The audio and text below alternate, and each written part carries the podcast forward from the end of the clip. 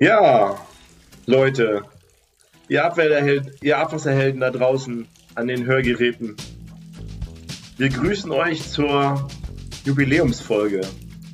Jetzt müssen wir eigentlich so Musik einblenden, Daniel. Mhm.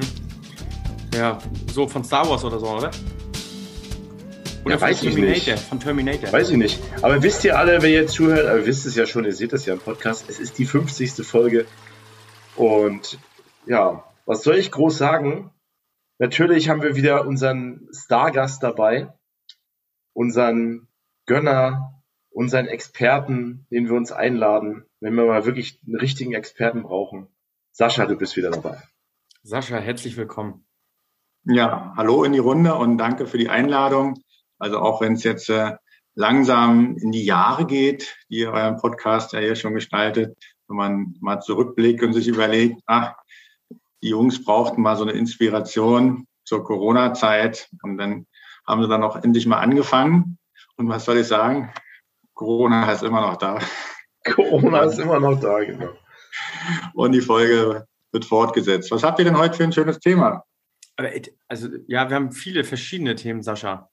Aber diese 50. Folge, die ist ja wirklich ganz besonders. Ne? Du warst ja seit Folge 1 dabei. Ich weiß noch damals ganz genau, wo Klaus und ich das einfach mal spontan ins Leben gerufen haben, haben dich angerufen und du warst sofort mit dabei. Also ganz spontan gewesen.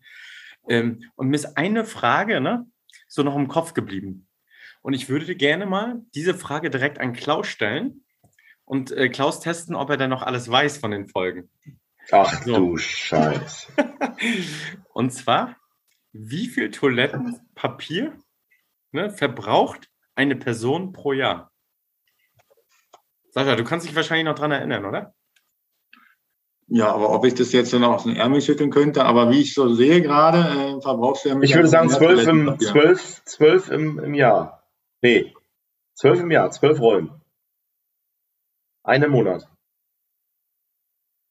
Das ist eine Mann-Antwort, genau. Jetzt musst du den Mittelwert zwischen Frauen und Männern irgendwie reinkriegen. Ach, mehr, Frauen brauchen mehr Klopapier? Wieso, eine Rolle pro Monat. Wieso brauchen denn, warum brauchen denn Frauen mehr Klopapier als Männer? Oh. Ach, genau, das ist in die falsche Richtung, diese Diskussion. Das ist ja. Leute, das ist schon, ja, aber ich weiß es nicht. Wie viel, wie viel Klo Klopapierrollen? Daniel, wie viel sind es denn? Ja, ich weiß es nicht mehr. Ich kenne bloß noch die Frage. du stellst die Frage und weißt die Antwort nicht. Ja, ja weil ich ja weiß, dass Sascha sie beantworten kann. Also, Sascha, ich würde jetzt schon mal sagen, eine die Woche, also eine, eine im Monat. Hallo, Klaus. Also da ist ja. Äh, ja, ich bin halt sehr sparsam mit dem Klopapier. Also Klaus, du sollst ja nicht sagen, wie viele Rollen du zu Hause brauchst, sondern insgesamt wirklich. Oh ne? Mann, oh Mann, oh Mann. Also man ja, ich ja, nehme, nein, ich nehme immer Feuchttücher und schmeiß die dann in die Toilette. Ach so. Ach so, stimmt. Ich bin ja ist aber ein schönes Thema. ist ja auch ein an der Stelle Thema. übrigens. Ne? Also das darf man genau. überhaupt nicht machen. Ja. Ich bin ja heute auch äh, da, um eigentlich unser Musikvideo zu promoten, äh, was wir äh, ja ins Internet gestellt haben. Only the real shit. Also gerne mal, vielleicht verlinkt der Daniel auch noch. Genau. Also Berliner Wasserbetriebe, den Account bei Instagram oder wo stellt ihr das rein? Oder YouTube oder? Ja, alle verfügbaren sozialen. Ich habe euch sofort abonniert übrigens bei dem Video. Ich mache das sonst nie, aber ich habe die Berliner Wasserbetriebe abonniert heute. Ich war der 500. Abonnent, habe ich gesehen. Oh, das passt ja. Genau. 50. Das passt zur 50. Folge und ich habe euch sofort abonniert. Es ist auch Gott sei Dank nicht so lang gewesen, das Video, deswegen habe ich es mir auch wirklich angeguckt. Aber es ist wirklich ein real shit. Also guckt ja. euch das, zieht euch das mal rein. Wir haben das in die Shownotes mal gepackt für euch bestimmt. Daniel packt also es soll natürlich darauf hinweisen, dass man halt kein Müll in die Toilette schmeißen soll, aber das halt auf eine moderne Art äh, irgendwie mal rübergebracht, um auch die jungen Mitmenschen, also man kann ja auch heutzutage, sagt man ja, ZuhörerInnen, das ist ja letztendlich, wenn man hier so auch mit der Zeit geht, äh, muss man da auch mal irgendwie genderkonform auch mal kommunizieren. Und Aber du hast den Genderstern noch vergessen. Okay. Übrigens, ähm, noch eine Quizfrage an der Stelle. Jetzt haben wir 50 Folgen rum. Wir können ja mal so ein bisschen in die Vergangenheit blicken. Ja, ähm, vielleicht ist es auch gleich kurz, bevor du die stellst. Also heute Thema ist heute natürlich Vergangenheit, Gegenwart, Zukunft. Äh, wir gucken natürlich ein bisschen kurz zurück, aber nicht so viel. Wir gucken auch mal in die Zukunft, wie wir die Welt erobern wollen. Und äh, deswegen ist es gut, am Anfang ein bisschen zurückzugucken, vielleicht die ein oder andere Frage nochmal zu stellen zur Vergangenheit und dann gucken wir, wie wir die Welt retten. Daniel, oder? Wie mit deiner Frage jetzt auch. Apropos Gendering, ne? wir hatten ja jemanden bei uns mal zu Gast, ähm, der eine bestimmte Zeitschrift schreibt. Wer war das? Ja, du, meinst sie schreiben oder du meinst äh, Redakteurin ja, redaktionell, redaktionell. Ja, das ist ja einfach. Also das ist eine, eine meiner Lieblingsfolgen gewesen über Ratten. Das war die Pia natürlich. Ach, die Pia. Pia Kim Sharper, Chefredakteurin von DPS. Aber ah, die meinst du nicht? Ja, auch. Wer ist auch eine Lösungsmöglichkeit? Was gibt es noch als Lösungsmöglichkeit? Oh, jetzt ist es schwierig. Ich sag nur, den, den Herrn Fischer von der KR Info. Richtig. Ja. Ich habe halt, ich halt sofort an die Stimme von der Pia gedacht. Die hatte so eine tolle Stimme. Hört euch die Folge nochmal an. Gleich am Anfang, die zweite oder dritte Folge war das, glaube ich. Die hat, die hat so eine tolle Stimme gehabt im Podcast. Also muss man wirklich sagen. Das stimmt. Da, ja. ich, da, da konnte man wirklich gut zuhören auch dann. Mhm. Ähm, ja. Ich gucke gerade nochmal. Das war die dritte Folge. Wenn ihr jetzt nochmal äh, 49 äh, Folgen zurückschaut, was ist euch besonders äh, im Kopf geblieben? Sascha. Ja, ich wollte mich nicht gleich wieder ein, äh, reindrängen, aber natürlich äh, ist mir mal so eingefallen, also wenn es jetzt wirklich jemanden gibt, der alle 50 Folgen gehört hat, gerne auch mal liken und dann mal reinschreiben, habe ich gehört. Äh, ich muss zu meiner Schande gestehen, ich habe zum Schluss so ein bisschen nachgelassen, also alles zu verfolgen. Ich gucke dann, wenn mich mal so ein Titel interessiert, nochmal rein. Und bei der Gelegenheit fällt mir auch ein, also auch wenn er mich einfach vorgestellt hat, dass ich von Anfang an dabei bin, könnte ich mich vielleicht auch nochmal für die vorstellen, die letztendlich nachher sagen, okay, ich habe jetzt das erste Mal reingehört und werde jetzt mal neugierig. Aber was sind das überhaupt für Leute, äh, die da so mitmachen? Und ich bin jetzt endlich ja äh, im Betrieb von der Abwasserableitung tätig bei einem großen Betreiber, den größten Deutschlands natürlich. Äh, das ist dann die Berliner Wasserbetriebe. Dort kümmere ich mich sozusagen um alle Belange rund ums Abwasser, um da halt auch mal Schwerpunkte zu analysieren, Instandhaltung irgendwie voranzubringen. Und das sind so die wichtigsten Themen, auch Störungen zu analysieren, Geruch und Korrosion, Rattenbekämpfung, war auch mal ein Teil davon. Und das hatte ich ja hier dann auch schon mal rübergebracht. Also gerne auch mal, wer neugierig geworden ist, da reinhören. Und ansonsten sich ja auch auf Zukunftsgedanken zu machen. Also zu vergleichen, wie war es mal. Ich bin auch schon 25 Jahre tätig. Also dieses Jahr habe ich auch mein Jubiläum. Also passt auch wiederum eigentlich ganz gut rein. Ich bin jetzt schon 25 Jahre sozusagen in der Abwasserbranche tätig und habe mich da von der Ausbildung über einen langen Zeitraum Kanalbetrieb heißt es bei uns, auch mal im Klärwerk gewesen, in der Kanalsanierung, dann in so einem Anlagenbetrieb, wo man halt stirbt, also Schwerpunkt Störungsanalyse gemacht hat und jetzt auch hin zur Betriebssteuerung. Also letztendlich lernt man auch viel kennen, also gerade über so einen langen Arbeitsweg oder Arbeitsjahre. Und es ist halt heute dann vielleicht ganz interessant, also jemanden auch zu interviewen, der dann auch mal weiß, wie es halt noch vor 25 Jahren ausgesehen hat, wie man da wirklich noch in den Kanal reingekrochen ist, sich überlegt hat, ist das überhaupt das Richtige? Es gibt auch einen super interessanten Beitrag äh, über die Kanalisation von Paris. Also den, den habe ich mal vor Jahren gesehen äh, und dachte, Mensch, der ist ja super interessant, aber auch schon irgendwie mit digitalen 3D-Bildern gearbeitet. Und da hat man so gedacht, das ist der härteste Job auf der Welt. Und da habe ich gedacht, wenn ich jeden einzelnen Aspekt von den Wasserbetrieben, also von so einem Arbeiter. Also jeder erzählt das Härteste, was er macht und dann packen wir das zusammen in einen Film, dann ist das bestimmt auch super interessant. Aber wenn man ehrlich ist, ist das so wahrscheinlich die größte Errungenschaft äh, der vergangenen Jahre, dass man so gut wie gar nicht mehr in so einen Abwasserkanal runtergehen muss. Also da haben wir ja schon mal Punkt eins quasi heute Vergangenheit. Also früher ist jetzt wirklich runtergeklettert. Ich kann mich auch noch dran erinnern. Ich weiß nicht, ob ihr das wisst. Es gab früher so diesen es gab ja keine Messgeräte, um festzustellen, ob die Atmosphäre unten gut ist. Es gab ja so diesen Kanarienvogel, den man, also es gibt ja wirklich so Bilder noch, also wenn man so von uralt Kanalisation, wo da einer so einen Vogelkäfig hält, also wir haben das wirklich rumhängen bei uns. Also es ist wirklich, und dann haben die mit so einem Vogel getestet, ob die Atmosphäre sozusagen gut ist, ob man da runter kann. Also das ist jetzt Das habe ich lange ausgeholt, aber das war jetzt sozusagen die kurze Einführung.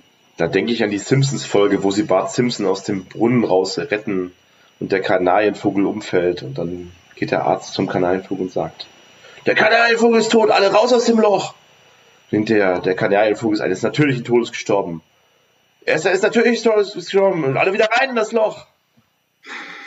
Naja, ist eine der ersten Simpsons-Folgen, wer das kennt. Aber ich möchte vielleicht auch noch was sagen. Ich habe jetzt gerade so zwischendurch, als Sascha mal wieder weit ausgeholt hat, natürlich auf seine ihm eigenen Art, habe ich mal so durchgescrollt, was wir alles so für Themen hatten. Und er hat ja recht. Wir haben fast alles das, was er genannt hat, hier irgendwie behandelt als Themen. Und es wird noch mehr Themen geben danach. Also ich kann mich erinnern, wir haben Klärschlamm gehabt. Wir haben über Kläranlagen gesprochen, unseren Kläranlagenmeister. Wir haben über äh, die jungen Wasserwirtschaftler, junge DWA gesprochen. Wir haben über die KA eine legendäre Folge gehabt, über die KA Betriebsinfo mit Manfred Fischer. Wir haben über Feuchttücher gesprochen, die untere Wasserbehörde, Genehmigungen. Wir haben Recht durchgenommen, Wasserrecht. Wir haben Fett im Kanal gehabt. Wir haben Projektmanagement gehabt.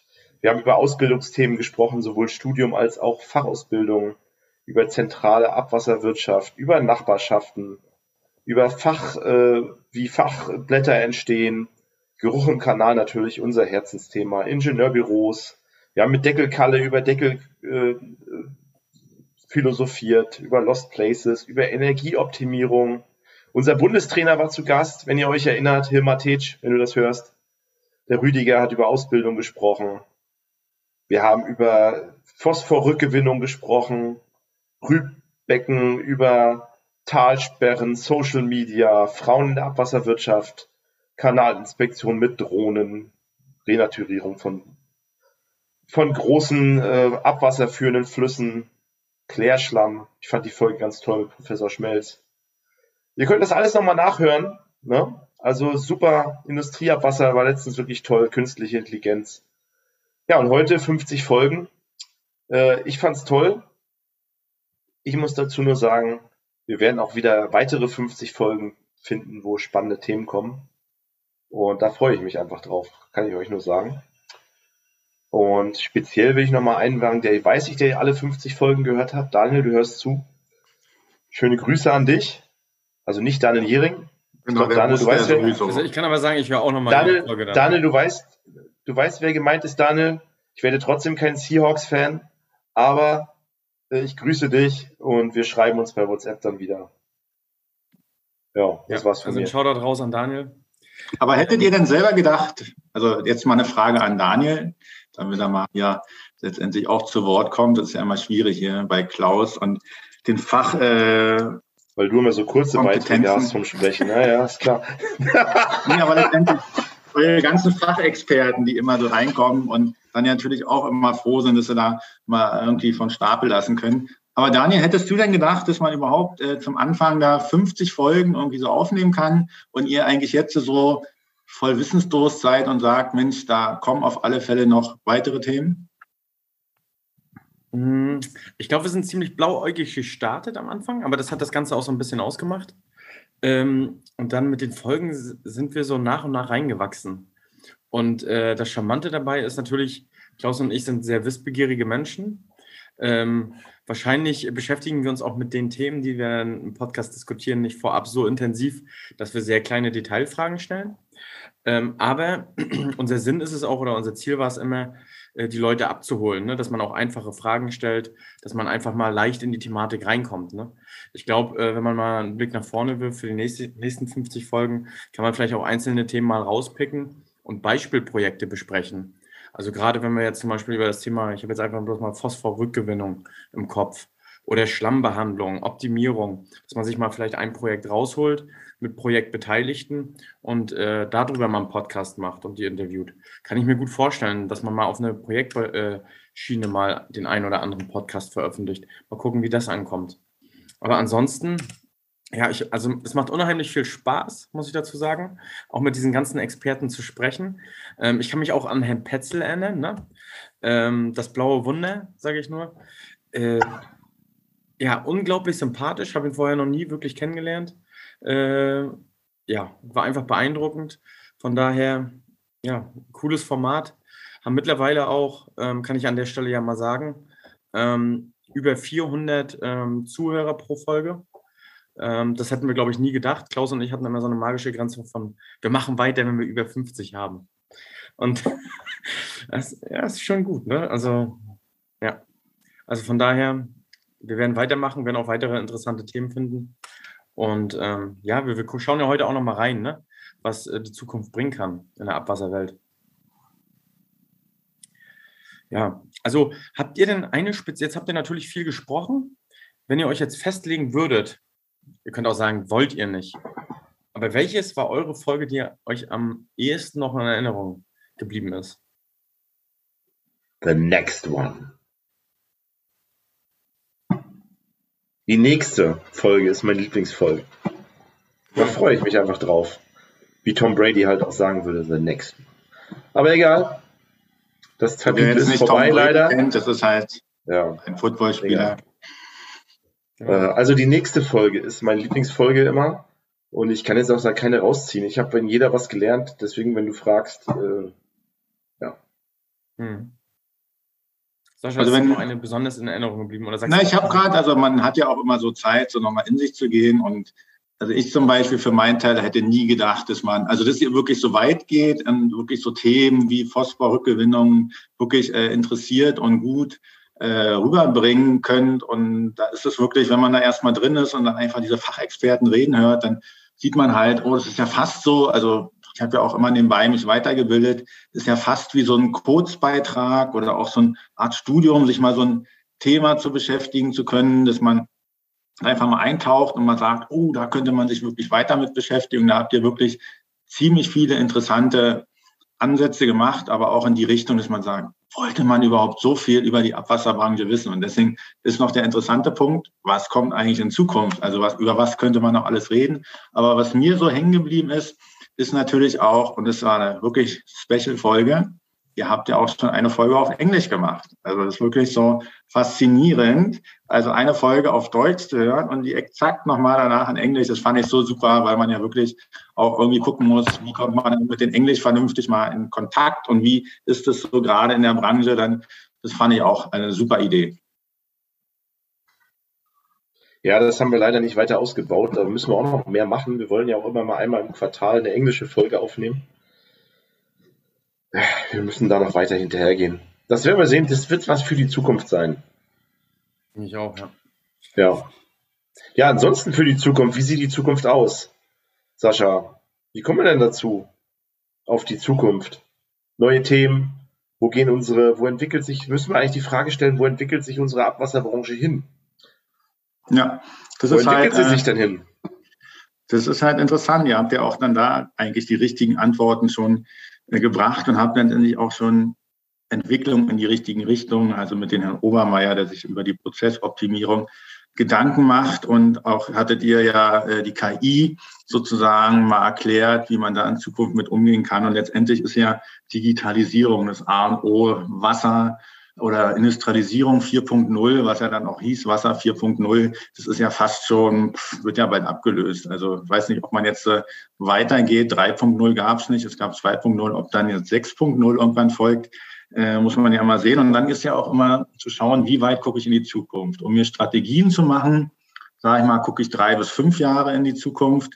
Aber wir haben ja auch letztens, also jetzt an der Stelle weiß ich gar nicht, ob wir das auch schon mal in irgendeinem Podcast so ein bisschen näher gebracht haben ist ja, ihr seid ja auch schon 30 Jahre sozusagen in der Branche. Also ihr hattet ja letztes Jahr euer 30-jähriges Jubiläum und da haben wir ja auch äh, uns überlegt, wie kann man das so würdigen und feiern. Und da habt ihr letztendlich ja alle eingeladen und habt ja dann auch eine Vortragsreihe gemacht, wo ich dann ja zum Beispiel auch in die Zukunft gucken durfte.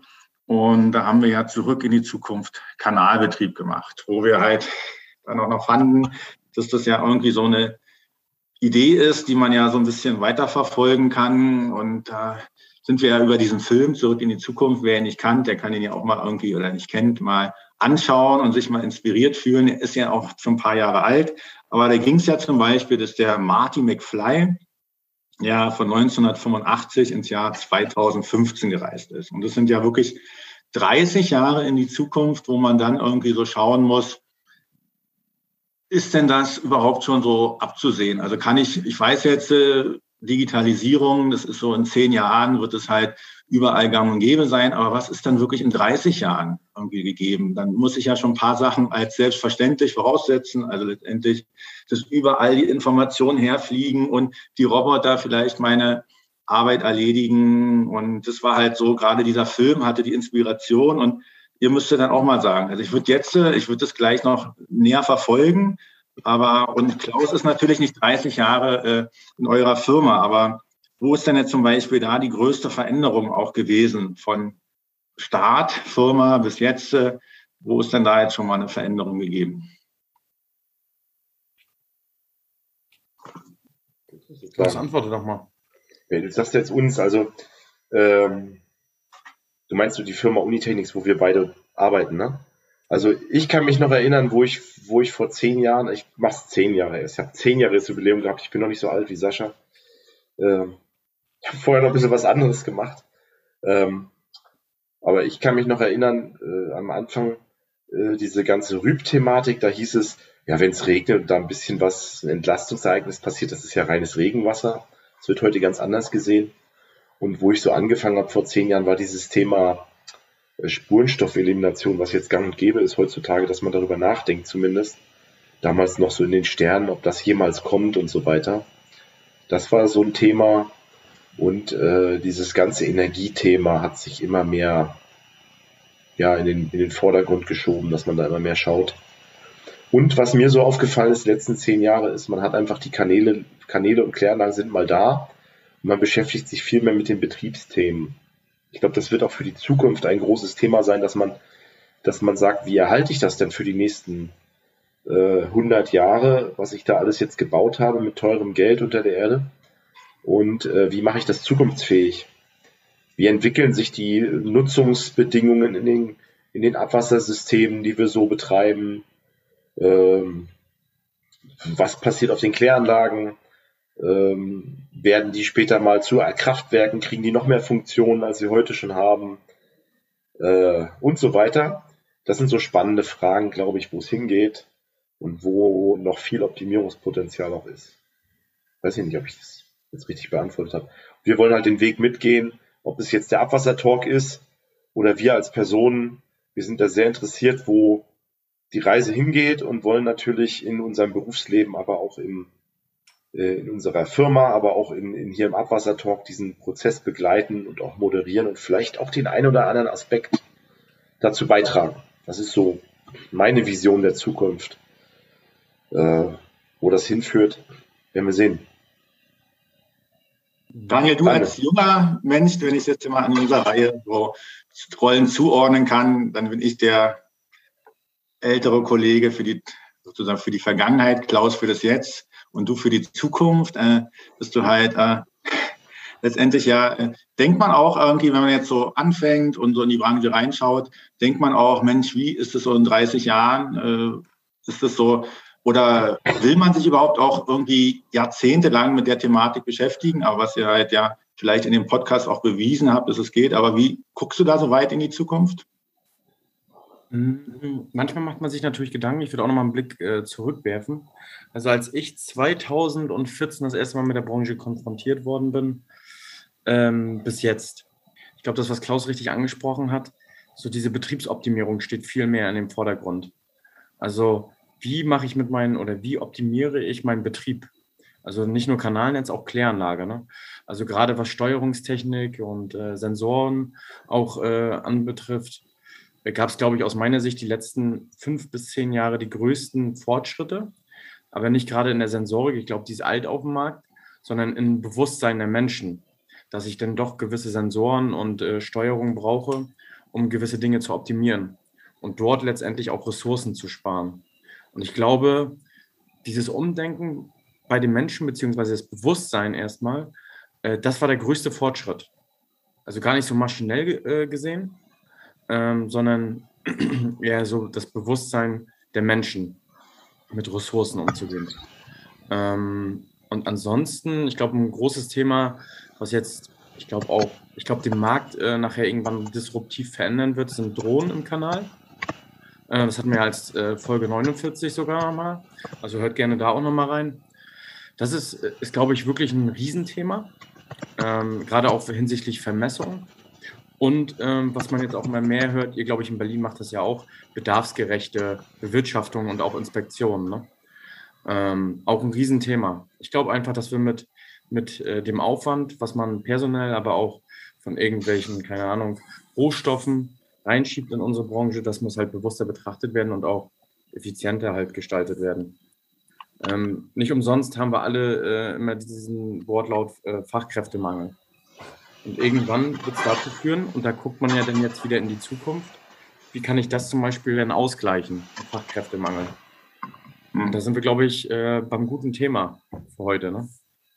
Also nicht Fachkräftemangel, sondern wie wird sich die Zukunft bei uns erklären?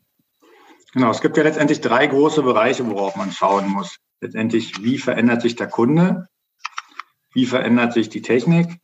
Und wie verändert sich aber auch der Mitarbeiter? Also wie sieht der, der Mitarbeiter der Zukunft aus? Da habt ihr ja diesen Ritchie schon mal benannt in der KI-Folge. Werden es in Zukunft irgendwelche KI-gesteuerten Roboter sein, die dann letztendlich durch den Kanal gehen, was ich bejahen würde. Also letztendlich geht ja die Technik dahin, dass das ja äh, sozusagen alles sozusagen durch TV-Roboter schon erledigt wird oder durch fahrende, fliegende Drohnen. Warum soll ich dann da Mitarbeiter runterschicken? Das kann man ja auch von zu Hause machen. Also ich könnte ja einfach, äh, Drohnentechnik geht ja so weit, dass auch das Militär eigentlich äh, seine Armeen von zu Hause steuert. Also wie ich dann einfach irgendwie in Homeoffice-Zeiten, wie verändert sich das da einfach mit meinen Roboter irgendwo hin und schaue da rein oder lass die Drohnen losfliegen.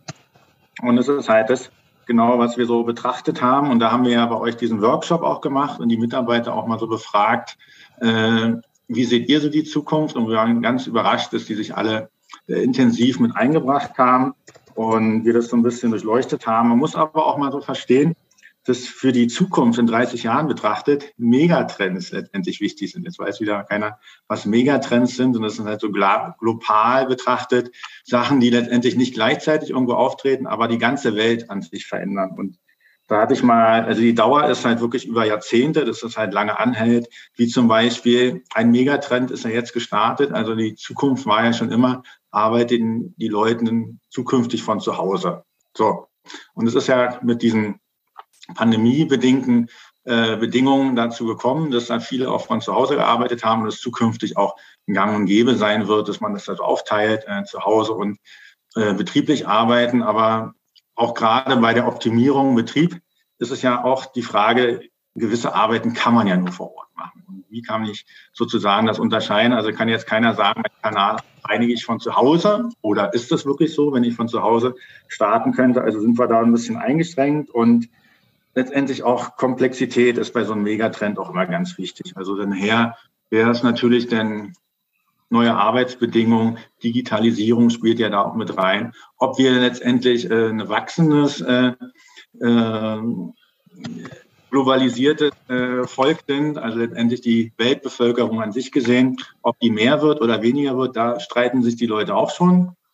Also wie das jetzt äh, also langfristig ablaufen kann, weil irgendwann ist die Welt ja auch voll, die Ressourcen sind erschöpft, also muss man ja da auch mit umgehen. Und dann, dass wir in Zukunft gesehen, also da hatte ich nicht gedacht, dass wir weniger Mitarbeiter auch zur Verfügung haben. Wir haben ja auch letztendlich der Alt, äh, Altersdurchschnitt, der sehr hoch ist. Und zum Beispiel meine Tochter, die jetzt in die Schule geht, äh, wird eigentlich schon gesagt, die kann nachher äh, sich den Job aussuchen. Und ob die alle nun am Computer arbeiten wollen oder auch noch handwerklich arbeiten wollen, ist ja immer so die Frage.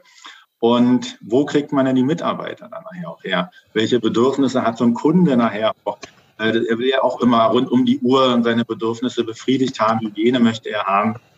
Und es ist halt so ganz wichtig zu betrachten, wie da so der Weg hingeht. Und wir müssen uns halt aber auch Gedanken machen, diese Datenerhebung, Big Data Auswertung fand ich ziemlich interessant bei der KI-Podcast, äh, wo es darum ging, wie kann ich die Daten auswerten. Aber die muss man ja auch sammeln. Also ich kann jetzt auch nicht blauäugig sein, wenn ich nie irgendwelche Sensorik äh, irgendwo installiert habe, zu sagen, ich habe jetzt Daten zur Verfügung.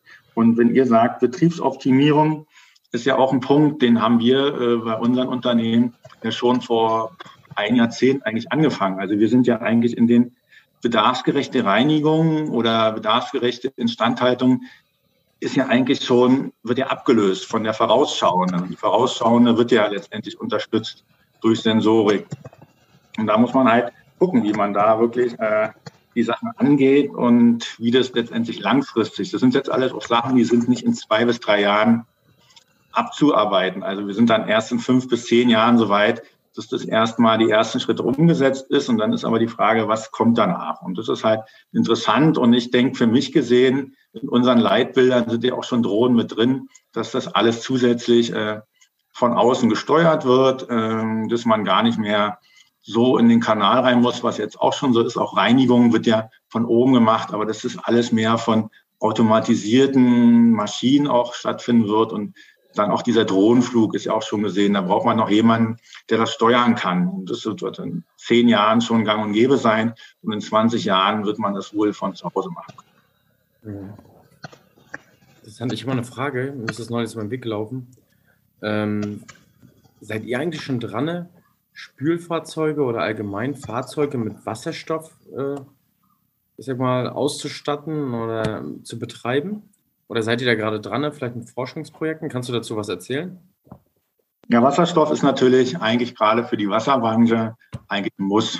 Also wenn man jetzt sagt, okay, wenn man irgendwas weiterentwickeln will, dann muss man ja auch schauen, was passt jetzt wirklich in das Portfolio und dann ist ja eigentlich Wasserstoff, sollte man eigentlich machen. Jetzt sind wir nicht Vorreiter, aber ich habe das ja zum Beispiel auch äh, letztens mal gelesen und dann geht es ja auch darum, zum Beispiel Notstromaggregate, ja, also die ja heutzutage eigentlich größtenteils Dieselaggregate sind, die sind eigentlich naheliegend, äh, dass man die aus Wasserstoff macht, aber das ist ja alles noch nicht zu Ende entwickelt. Also wir würden es wahrscheinlich sofort kaufen, also wenn es am Markt wäre und es einsetzen. Und gerade große äh, überschüssige Energie haben ausgibt, Energie, Rückgewinnung. Stimmt, wir hatten ja auch noch äh, gesagt, äh, letztendlich Wasserspar, äh, was wir letztendlich auch rausgefunden haben in unserem Workshop. Und da war ja zum Beispiel auch ein Punkt, die Energierückgewinnung. Und wenn wir was haben, ist es Wasser. Also ist es halt naheliegend, vielleicht auch Wasserstoff zu erzeugen. Aber eigentlich braucht man zu der Erzeugung ja kein Wasser. Das ist ja ein Endprodukt daraus, sondern man braucht ja eigentlich überschüssige Energie, die man so hat. Und das ist halt ja gerade der Trend. Und auch viele Betreiber äh, sind ja auch Energie. Lieferanten, Hersteller, also das ist letztendlich die Stadtwerke sozusagen betreiben. Also das ist letztendlich so eine Synergie. Und wenn man halt genug Energie zur Verfügung hat, kann man auch Wasserstoff selber entwickeln, den man anschließend sozusagen auch verwenden sollte.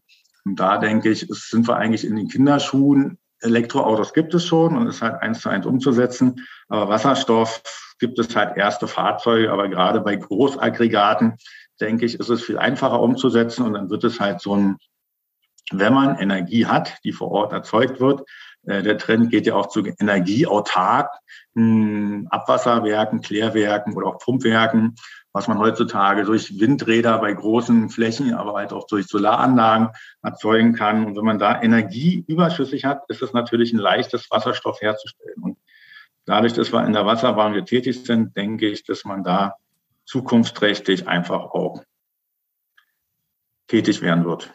Mhm. Ja, ein Thema war, also ich habe mir das einfach so gemerkt, ähm, eins, äh, ein großes Thema für die Zukunft war einfach, äh, das Klärwerk wird zum nächsten äh, Kraftwerk so gefühlt, ne? Dass man halt einfach äh, dort auch beim Klärwerk nicht nur Wasserstoff vielleicht produziert, sondern auch natürlich Strom mit dem BHKW, was es ja jetzt schon äh, en masse gibt. Äh, aber dass man da auch äh, Lösungen findet, dass man halt kontinuierlich vielleicht ins Netz einspeist oder den Strom halt irgendwie speichern kann. Ähm, das wird, glaube ich, immer mehr Thema werden, ja. Mhm. Ähm, oder das war ein Ergebnis ne, von, von dem Workshop. ja, ein, ein anderes Thema war ähm, bei dem Workshop, Klaus, äh, vielleicht sagst du mal was dazu. Wie siehst du das? Kannst du dir mal vorstellen, dass aus dem Kläranlagenauslauf ne, aus dem gereinigten Abwasser direkt wieder Trinkwasser wird? Ähm, ja, in Deutschland ist das heute aus meiner Sicht nicht nötig, weil wir genug Wasser haben. Außer in manchen Regionen, jetzt zum Beispiel äh, Franken ist sehr trocken in Deutschland, aber auch zum Beispiel ganz Baden-Württemberg bezieht.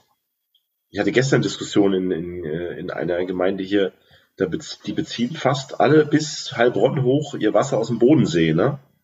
über die Bodenseewasserversorgung. Das ist ja mehr oder weniger das. Ne? Die Kläranlagen leiten Abwasser in den Bodensee ein und daraus gewinnen wir unser Trinkwasser wieder. Ne? Das ist zwar nicht ganz direkt schon so der Fall, aber indirekt ist es bei uns auch schon der Fall. Es gibt zum Beispiel Länder wie Namibia, da weiß ich das, Windhoek, die Stadt, die hat, die haben schon seit 50 Jahren das, dass sie Abwasser so aufbereiten, dass sie da wieder Trinkwasser draus machen.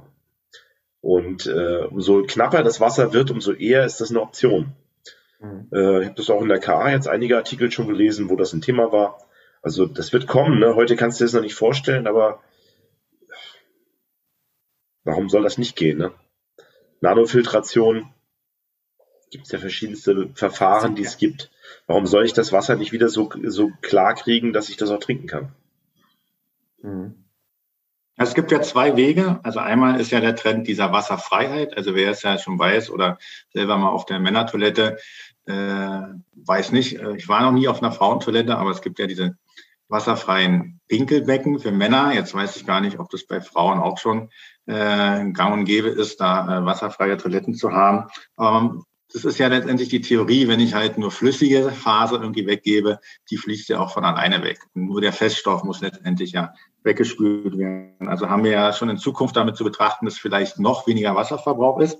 Aber ich glaube, dass 30 Jahre in die Zukunft betrachtet, und das hatte auch dieser Workshop eigentlich ergeben, wo die Leute dann darüber diskutiert haben, dass man eigentlich, also auch aus diesen Science-Fiction-Filmen und auch in der Weltraumtechnik und wer zum Beispiel Dune gesehen hat, der war jetzt auch neu verfilmt im Kino, da geht es ja darum, Körperflüssigkeiten jeglicher Art zurückzugewinnen. Und die Frage ist, ob man in 30 Jahren schon aus der Not heraus, das ist ja so und so, Orte auf dieser Welt gibt, wo es jetzt wirklich eine extreme Wasserknappheit gibt. Ob es da nicht schon gang und gäbe ist, dass man seinen eigenen Urin sozusagen wieder so aufarbeiten kann, dass er letztendlich auch als Trinkwasser zur Verfügung steht. Also das, ich glaube wirklich, dass das... Wird das nicht im Weltraum schon gemacht? Im, im, im, im Weltraum? Bear Grylls? Kennt ihr eigentlich Bear Grylls?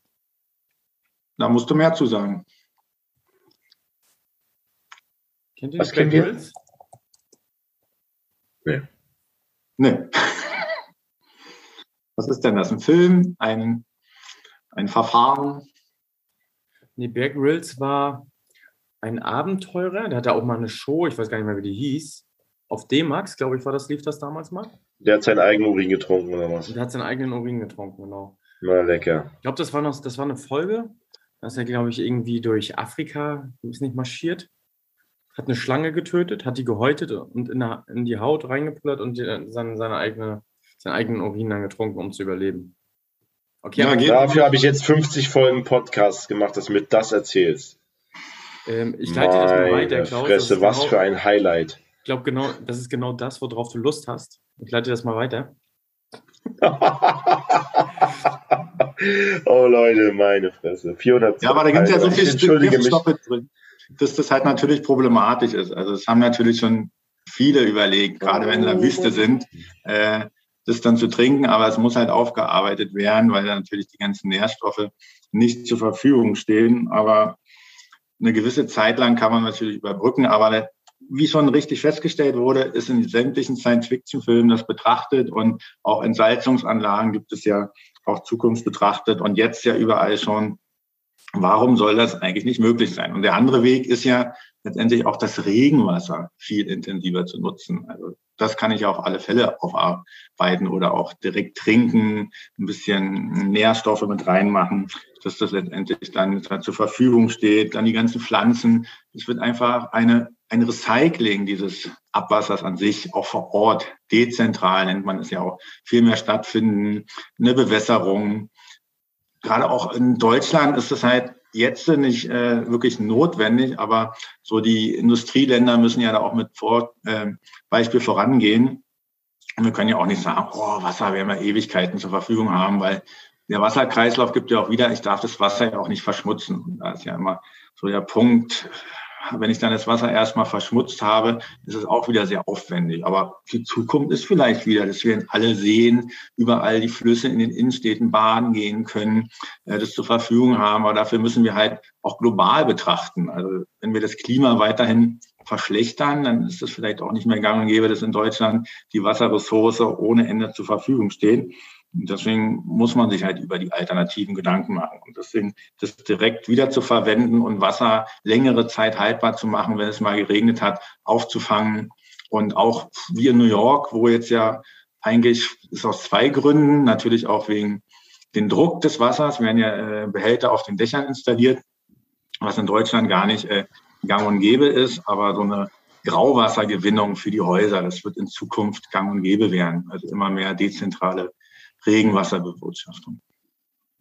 Was ein Verfahren Ganz ist. Thema ja auch in dem Zusammenhang ist ja, ähm, Industriezweige entstehen neu. Äh, ich sage mal gerade die E-Mobilität, die ja gerade auch stark subventioniert wird, um da den Energiemix äh, ja, zukunftsträchtig aufzustellen.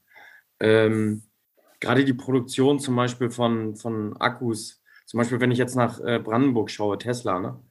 Ähm, auch ein Riesenthema. Ne? Wie sieht es damit aus?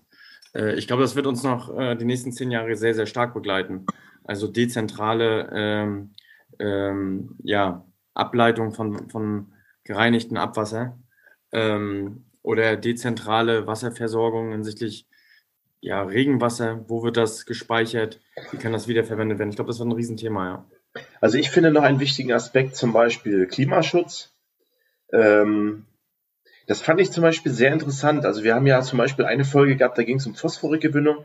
Da hat die Frau Dr. Antakiali äh, einen sehr, sehr Aspekt, äh, interessanten Aspekt für mich gebracht. Äh, und zwar, wir versuchen immer Energie einzusparen.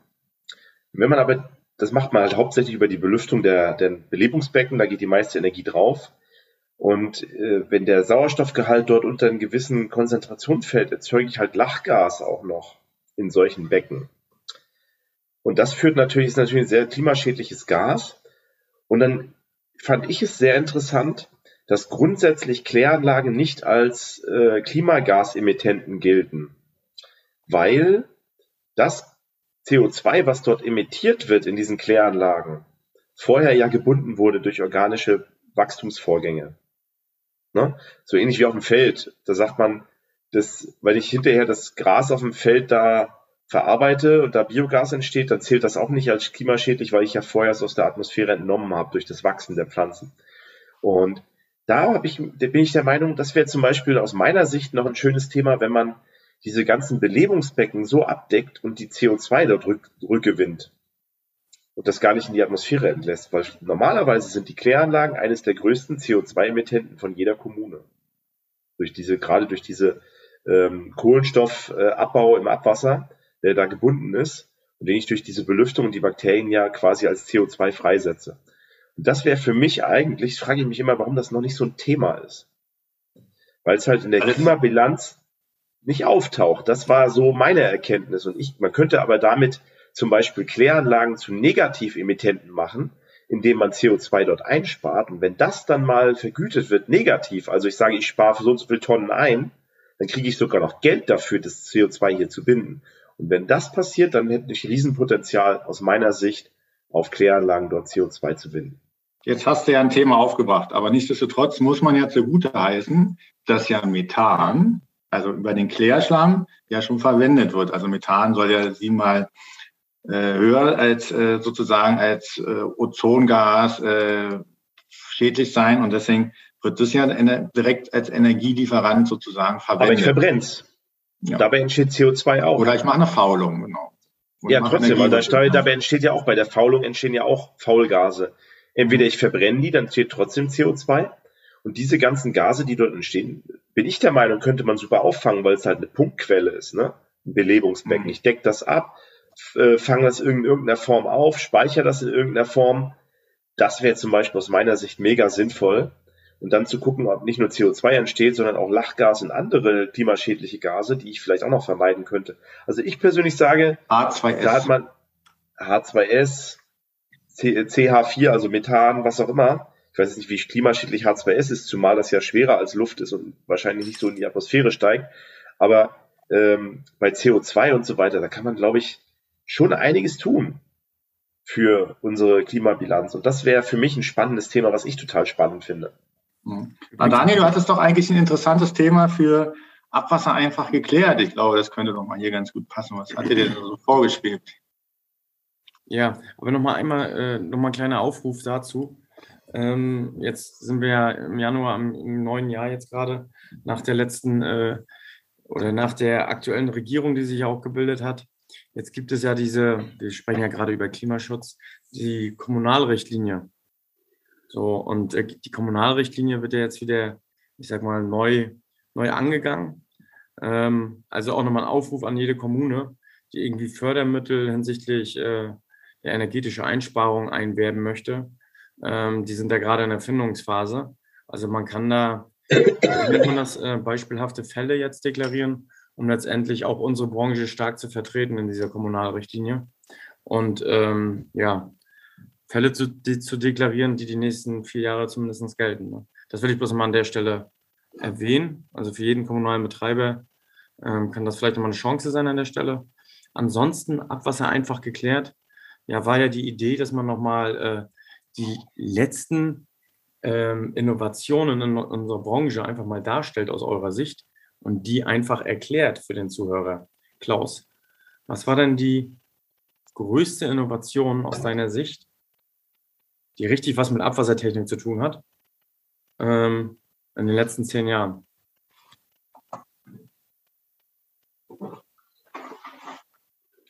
Wie gesagt, Bewusstsein ist aus meiner Sicht äh, die größte Innovation. Für mich ist, ist die Technik nicht so die Innovation, sondern äh, wie wir Bewusstsein schaffen für Probleme. Also das hatte ich ja vorhin schon mal erwähnt. Vor zehn Jahren sage ich, sage ich, das Wasser, was da aus so einem Rüb Regenüberlaufbauwerk rausläuft, ist ja nur verdünntes Regenwasser. Das ist ja gar nicht schädlich. Und heute ist aber die Einstellung, das ist Abwasser. Also das ist damals auch schon Abwasser gewesen, rechtlich, ne? Aber man hat dann gesagt, ja, das ist ja verdünnt, das ist ja kein Problem. Und heute redet man über diese Themen ganz anders. Das sind so für mich Sachen, ne? Oder zum Beispiel Spurenstoffe, ja, mein Gott, die paar Anti-Baby-Pillen, die da ins Abwasser gespült wird. Heute reden wir darüber ganz anders. Und diese Einstellungsveränderung bewirkt nachher eine technische Innovation bei uns in Branchen. Ne? Also, weil wir ja kein, wir sind ja keine marktgesteuerte Sache, sondern eher äh, Einstellungs, wieder was für eine Einstellung haben wir zu bestimmten Umweltaspekten. Und deswegen sind für mich die Innovationen eigentlich eher der Mindset der Leute und nicht so sehr die Technik. Die Technik folgt dem Ganzen nachher. Was ist denn ein ähm, technisches Mittel gewesen, was dem gefolgt ist? Vierte Reinigungsstufe. Vierte Ganz einfache Sache. Ähm, Im Kanalbetrieb sind es wohl eher so Sachen wie Drohnen durch den Kanal fliegen, solche Geschichten, was jetzt hier passiert. Dann erklär äh, doch, dann erklär doch digitale mal. Systeme zum Messen von Füllständen im Kanal, was früher viel wichtiger, viel schwieriger war. Äh, was alles viel teurer war früher. Ne? Früher hat man da Kabel gelegt zu jeder Pumpstation. Heute kannst du das mit, mit äh, Datenübertragung äh, machen, die neuen IoT-Systeme, die jetzt kommen nach und nach. Das führt halt dazu, dass ich viel mehr Daten gerade in meinen Kanalnetzen erheben kann, die ich vorher für ganz, ganz teures Geld nur erheben konnte. Das heißt, ich kann heute viel mehr Daten erheben in meinem Netz, was vorher nicht ging, und kann das viel besser steuern und, und weiß viel mehr, was da abgeht. Regenradardaten, Grundwassermessstellen live online, H2S im Kanal messen, wo stinkt's, wie stark. Das sind alles so Sachen, die sich die letzten zehn Jahre entwickelt haben. Dieses 4.0, was man sagt, was äh, sehr innovativ aus meiner Sicht ist und wo noch die Fahnenstange, das Ende der Fahnenstange noch lange nicht erreicht ist. Lange, lange. Noch mal ganz einfach, was ist die vierte Reinigungsstufe? Vierte Reinigungsstufe, äh, Löschspulstoffe im Kanal. Also alles, was, äh, was eingeleitet wird, Medikamente, die wir ausscheiden, Wirkstoffe, Antibabypille, ähm, ganz äh, die, die, Diclofenac, was hier ein Schmerzmittel und so weiter ist. Das sind so Themen, ja, die vierte Reinigungsstufe halt rausbringen soll, damit unsere Fische nicht unsere Sachen da futtern. Wo die vorherigen Reinigungsstufen versagen, oder?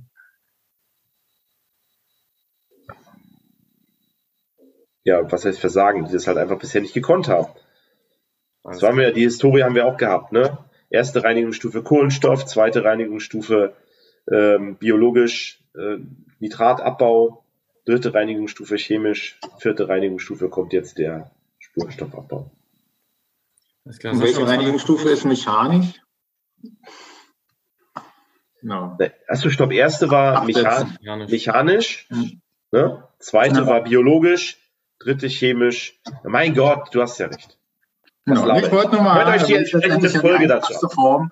Äh, letztendlich ist ja Sedimentation sozusagen die einfachste Form, aber nachher wird es ja dann kompliziert.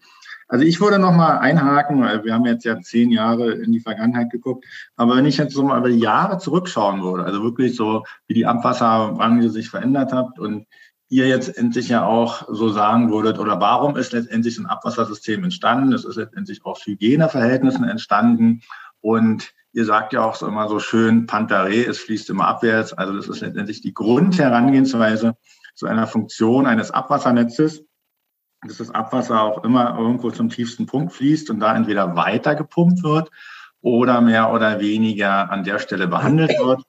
Äh, ist für mich aber, wenn ich wirklich so zurückschaue, ähm, dass ich ja vor 25 Jahren angefangen habe, in der Abwasserbranche zu arbeiten. Und da habe ich so hingenommen, es gibt wirklich Klärwerke, die funktionieren, da läuft das Wasser rein, erklärt mir mal, wie es funktioniert. Und ich versuche das jetzt die nächsten Jahre damit umzugehen und die Abwasserbranche sozusagen so ein bisschen zu optimieren. Dann finde ich aber, wenn ich zu diesem Punkt zurückkomme und sage, was ist eigentlich das Innovativste, würde ich sagen, das Klärwerk an sich. Ja? Also zu sagen, ich mache aus dem Abwasser, das arbeite ich jetzt wieder auf und mache da eigentlich fast Wasser in Trinkwasserqualität und gibt es zurück in den Wasserkreislauf und dann kommen die restlichen letztendlich natürliche Reinigungen dazu, die Filtration durch die Böden, die Verdunstung und habe nachher einfach diesen Wasserkreislauf aufgefüllt, auch in Berlin, wo man halt sagen würde, äh, wenn wir das Abwasser der Berliner nicht mit reinfliegen, äh, reingeben würden in die Spree, würde die schon fast rückwärts fließen.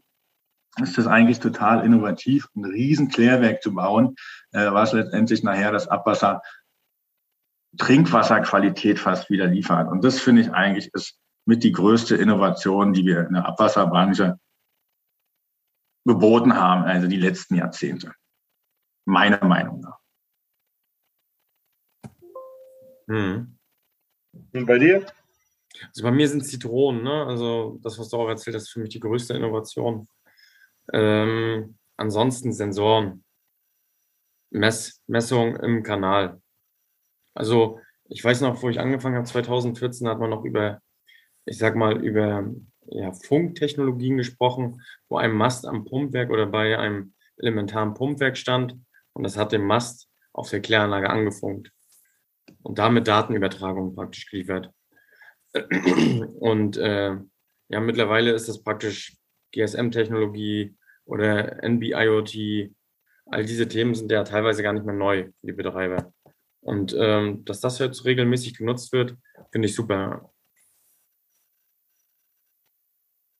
Ja, Digitalisierung ist ja letztendlich auch das, was uns die nächsten Jahre weiterhin begleiten wird und was letztendlich ja dann die Grundlage für dieses, ich kann alles irgendwie mit Big Data auswerten und vielleicht auch irgendwie wiedergeben, ist ja letztendlich auch die Grundlage einer Datenerhebung. Und was wir also in Deutschland können, ist ja Daten ohne Ende irgendwie aufzu, arbeiten und irgendwo darzustellen und das letztendlich aber alles zu verbinden, das intelligent auszuwerten. Das ist ja letztendlich die Herausforderung, die wir die nächsten Jahre dann auch zusammen vielleicht sogar begleitend tätig werden werden.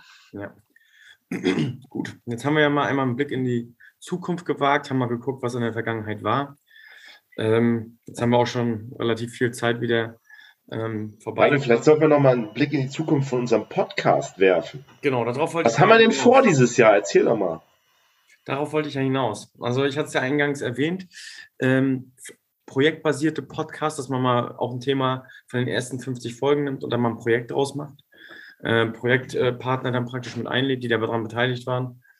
Ähm, das wird noch ein Thema werden. Ein großes Thema, dazu kann man jetzt auch gleich mal aufrufen, ist IFAD. Ne, also alle, die mal uns live sehen wollen, ähm, für die haben wir eine kleine Überraschung ähm, ähm, auf der IFAD.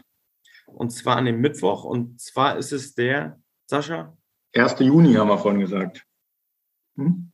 Der 1. Also Juni. grundsätzlich könnt ihr mal, sind wir mal die ganze Woche da. Daniel und ich werden die ganze Woche auf der IFAD sein. Wenn ihr da seid, wehe, ihr kommt nicht bei uns am Stand bei Unitenix vorbei. Ähm, und äh, holt euch einen, einen Abwassertalk-Aufkleber für euer Auto ab, dass ihr hinten bei euch auf den Kofferraum draufknallen könnt, damit ihr Werbung für uns machen könnt. Damit Duftbaum wir nicht mehr 400, den Duftbaum haben wir auch noch ein Merchandise, haben wir auch noch nicht noch T-Shirts? müsst ihr beim Abwassershop 24, ist unser Sponsor, äh, nee, unser, unser Support hier, die, die zahlen Millionen dafür, dass die uns sponsern dürfen. Da könnt ihr mal gucken nach unseren äh, Merchandising-Artikeln, da werden bestimmt noch mehr kommen. Aber kommt einfach auf der IFAD bei uns mal vorbei und wir planen auf der IFAD am Mittwochabend eine kleine Party zu machen. Also wenn ihr am Mittwoch da seid, gestern am Mittwochabend, kommt da vorbei und snackt mit uns mal, bringt uns neue Themen. Wir freuen uns auf euch. Wenn es Mittwoch nicht passt, wir sind eigentlich die ganze Woche bei uns am Stand und nehmen uns natürlich für unsere ganzen zahlreichen Fans Zeit. Aber wolltet ihr jetzt nicht live im Abwassertalk da aufnehmen? Genau, das werden wir auch noch machen. Wir werden am äh, Mittwoch wahrscheinlich dann auch eine Live-Folge aufnehmen, Mittwochabend. Äh, vielleicht mit den aktuellen Themen auf der IFAB, da werden wir uns mal Montag, Dienstag umgucken und dann Mittwoch vielleicht so ein bisschen präsentieren, was gibt's denn so auf der IFAB, was sind so Themen, was sollte man sich auf jeden Fall angucken oder was auch nicht. Und äh, da freuen wir uns drauf, so sie denn hoffentlich stattfindet. Was wünschst du dir dann für die nächsten 50 Folgen, Sascha? Na, das ist ja weiterhin so so unbefangen, aber auch qualitativ hochwertig äh, in der Themenbearbeitung, aber halt unbefangen und letztendlich neugierig an die Sachen rangeht. Wenn man jetzt aber so Ideen ranbringt und ihr sagt, Mensch, wir machen da wirklich mal ein Projekt bezogen und erklär mal, wie man da so rangehen müsste, vielleicht auch mal so wie so eine Besprechung, so ein Brainstorming abläuft und nachher das auch geregelt irgendwie so in ein Thema gebündelt irgendwie zielstrebig abarbeiten kann, das wäre auch mal äh, wirklich schön, das so zu sehen, ob das wirklich funktioniert. Kann man einfach mal ausprobieren. Und ich hoffe, euch gehen nie die Themen aus. Vielleicht kann man ja auch über den Tellerrand hinaus auch mal so ein Wasserthema. Äh, natürlich sind die Gewässer alle mit dabei, aber wo kommt denn überhaupt das Wasser her? Wie kommt das dann zum Kunden? Hat man ja letztendlich auch noch einen großen Bereich. Wenn man in die Umweltbranche an sich und Energiegewinnung geht, äh, kann man auch noch viel verbinden oder halt auch, man sagt, wir haben ja hier auch viele Themen in der Zukunft besprochen, kann man ja auch mal dieses Thema hier entwickeln. Wie könnte man es theoretisch angehen, das Problem zu lösen? Also habt ihr noch was vor? Ob ihr über die 100 Folgen hinauskommt, also müssen wir noch mal schauen. Also dann würde ich, ich würde fast sagen, Mensch, das ist ja irgendwann mal erschöpft, aber andererseits äh, kann man ja auch immer wieder so ein Thema noch mal genauer betrachten oder schauen, wie man darüber spricht. Und es können ja auch die Zuhörer, die können sich ja auch animiert für, führen und das habt ihr auch in der Vergangenheit gemacht, die können ja auch mal was vorschlagen und dann findet man, glaube ich, dann langfristig zueinander. Jedenfalls, falls ich nicht mehr zu Wort komme, nutze ich das gleich mal euch ein Dankeschön zu sagen, dass ihr das letztendlich gut äh, rübergebracht habt. Also ein paar junge, denke ich halt, aber auch der, im Arbeitsleben stehenden äh, Kollegen und Leute, die sich vielleicht dafür begeistern können, so ein bisschen ein Thema rübergebracht haben. Man kann halt auch noch den Weg gehen, es allgemeiner zu fassen, also letztendlich auch wieder zum Kunden zu transportieren, ihm so ein bisschen noch einfacher, dann ist es wahrscheinlich schon zu fachspezifisch, was hier teilweise diskutiert wird, aber letztendlich auch den Kunden an sich, also den Wasserverbraucher sozusagen als Zuhörer zu gewinnen. Wie könnte man das angehen? Also das wären nochmal ein paar interessante Sachen, die man da in der Zukunft so betrachten würde. Und dann Hut ab, also dass das so gut funktioniert. Ja, vielen Dank, Sascha. Ja, vielleicht, ähm, worauf könnt ihr euch noch freuen? Wir werden sicherlich ein paar englische Folgen aufnehmen dieses Jahr. Wir werden auch nicht nur die Themen, sondern ich glaube auch werden noch ein paar, wieder ein paar sehr, sehr interessante Personen dabei sein. Wenn es auch mal um persönliche Geschichten wieder geht, könnt ihr euch darauf freuen. Wir werden sicherlich, zumindest dieses Jahr kriegen wir es mal hin, wieder mal eine Folge mit Video aufnehmen.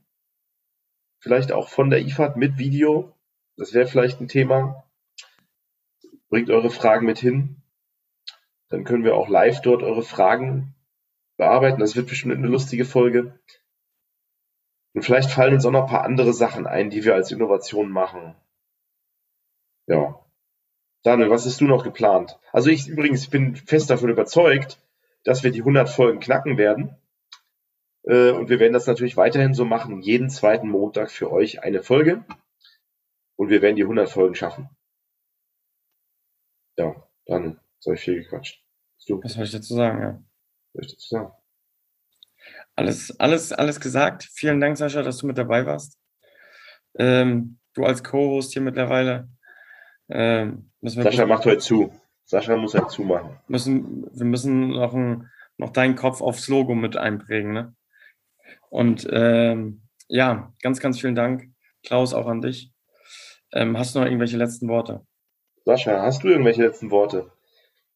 Hat dabei, jetzt darfst du den Rest sagen. Das Wasser fließt immer bergab. Tschüss, Leute. Tschüss, Leute. Tschüss.